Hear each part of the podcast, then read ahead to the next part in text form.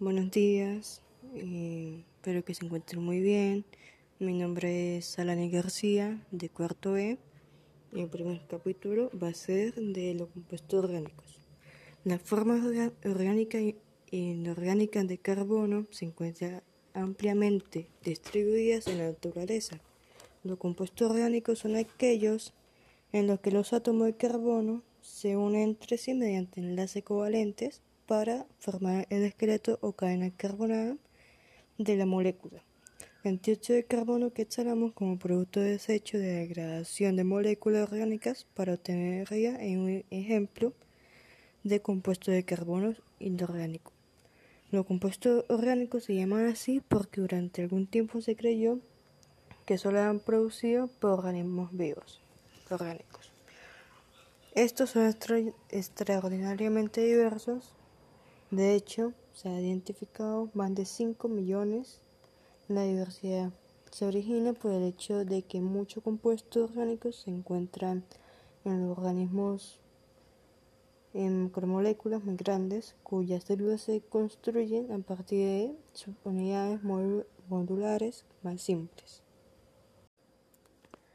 Los carbohidratos se componen de átomos de carbono, nitrógeno y oxígeno en proporción aproximada de un átomo de carbono por cada de hidrógeno y uno de oxígeno. Los carbohidratos pueden contener una unidad de azúcar, monosacáridos, por lo general contiene de 3 a 7 átomos de carbono.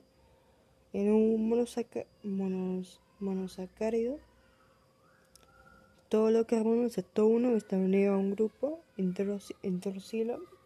Este carbono único presenta un enlace doble con un átomo de oxígeno, constituyendo un grupo carbonilo. Si el grupo carbonilo está en, el extremo de la cadena, el monosacárido es un aldehído. Si el grupo carbonilo está en cualquier otra posición, el monosacárido es una acetona. La, glucosa es un monosacárido más abundante, se utiliza en la mayor parte del organismo como fuente de energía. Dos unidades de azúcar disacáridos consisten en dos anillos de monosacárido unidos por un enlace glucosídico o glicosídico que consta de un oxígeno central unido covalentemente a dos carbonos uno en cada anillo. El enlace glucosídico de un disacario en general se forma entre el carbono 1 de la molécula y el carbono 4 de otra molécula. Muchas unidades de azúcar polisacáridos es una, es una macromolécula que consiste en unidades repetidas de azúcares simples, en general la glucosa. Son los carbohidratos más abundantes, un grupo que incluye amidones, glucógeno y celulosa. El amidón es la forma común de carbohidrato que utilizan las plantas para el almacenamiento de energía. Los carbohidratos son el grupo más abundante de compuestos orgánicos del planeta. Y la celulosa el más abundante de este grupo, ya que representa el 50% o más del total de átomos de carbono en las plantas. A diferencia de carbohidratos, que se definen por su estructura, los lípidos son un grupo heterogéneo de compuestos que se caracterizan por el hecho de que son solubles en solventes no polares y relativamente insolubles en agua. Entre los grupos de lípidos biológicamente importantes están las grasas, los fosfolípidos, los carotenoides, esteroides y ceres. Hay lípidos que se utilizan como reserva de energía, algunos son componentes estructurales de la membrana celulares y otros son hormonas importantes. Los lípidos más abundantes en los seres, vivos son los triacil gliceroles. estos compuestos, comúnmente conocidos como grasas, son una forma económica de almacenar reservas de energía, ya que cuando se metabolizan liberan más del doble energía por gramo que los carbohidratos. Se utilizan por medio de una serie de reacciones de condensación. La primera reacción produce monoacilglicerol, la segunda diacilglicerol y la tercera triacilglicerol. Los lípidos se pueden encontrar unos 30 ácidos grasos diferentes que en general son cadenas carbonadas con un número par de átomos de carbono. Los ácidos nucleicos transmiten la información hereditaria y determinan qué proteínas produce una célula. En las células se encuentran dos tipos de ácidos nucleicos, el ácido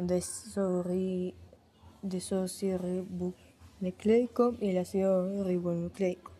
El primero es el componente de genes, el material hereditario de la célula y contiene instrucciones para la síntesis de todas las proteínas y de todo el ARN que necesita el organismo. Segundo, el ácido ribonucleico, ARN, participa en el proceso de unión de aminoácidos para formar polipeptidos. Algunos tipos de ARN conocidos como ribosinas pueden incluso actuar como catalizadores biológicos específicos, como las proteínas. Los ácidos nucleicos son moléculas grandes y complejas. Entonces, los compuestos orgánicos o moléculas orgánicas es un compuesto químico que contiene carbono formando enlaces carbono-carbono y carbono-hidrógeno. En muchos casos contiene oxígeno, nitrógeno, azufre, fósforo, boro, halógenos y otro, y otro elemento menos frecuente en su estado natural. Las proteínas son macromoléculas compuestas de aminoácidos, son los componentes más versátiles de las células. La mayor parte de la información genética se utiliza para especificar la estructura de proteínas, y los biólogos podrían dedicar la mayor parte del siglo XXI a entender estas macromoléculas extraordinariamente polifacéticas que son, parte, son de importancia central para la química de la vida. Están implicadas en prácticamente todos los aspectos del metabolismo, ya que la mayoría de enzimas, las moléculas que aceleran las miles de reacciones químicas que tienen lugar en un organismo son las proteínas.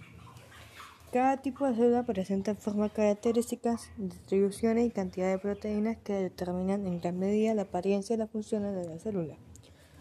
Una célula muscular contiene grandes cantidades de las proteínas miocina y actina, que son responsables de su apariencia, así como la, de su capacidad para contraerse. Los aminoácidos se los constituyen de las proteínas. Tienen un grupo amino y otro grupo carboxilo, unido al mismo átomo de carbonos asimétricos conocido como el carbono alfa. En las proteínas se encuentran normalmente unos 20 aminoácidos, cada uno, cada uno de ellos científica con una cadena lateral variable unida al carbono alfa. La glicina, el aminoácido más simple, tiene un átomo de hidrógeno como grupo R. La alanina tiene un grupo metilo. Algunas proteínas tienen cierto aminoácido inusual además de los 20 aminoácidos comunes. Estos aminoácidos raros se producen por la modificación de los aminoácidos comunes después de que se han convertido en parte de una proteína. Los aminoácidos esenciales son prácticamente son aquellos que no se pueden sintetizar en cantidad suficiente para cubrir las necesidades y por ello se deben obtener a través de la dieta, siendo los aminoácidos esenciales para el ser humano son iso,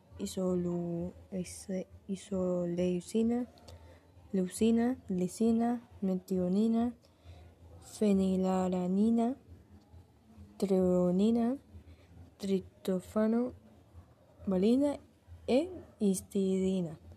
Los aminoácidos se, se unen químicamente entre sí mediante una, una reacción de condensación que une al carbono del grupo carboxilo en una molécula con nitrógeno del grupo amino de otro. Casi los 20 tipos de aminoácidos se encuentran en las proteínas, se podrían considerar como las letras de un alfabeto proteínico. La, cada proteína es una frase muy larga compuesta de letras de aminoácidos. La arquitectura de una proteína se puede determinar directamente mediante diversos tipos de análisis, como los estudios de, de difracción de rayos X. Actualmente la estructura primaria de una proteína se puede determinar con rapidez mediante la aplicación de técnicas de ingeniería genética y con el uso de tecnologías sofisticadas como, lo, como la espectrometría de masas. Los estudios sobre mecanismos de plegamiento de proteínas y sobre la relación entre la actividad de una proteína y su conformación son cada vez más importantes en medicina.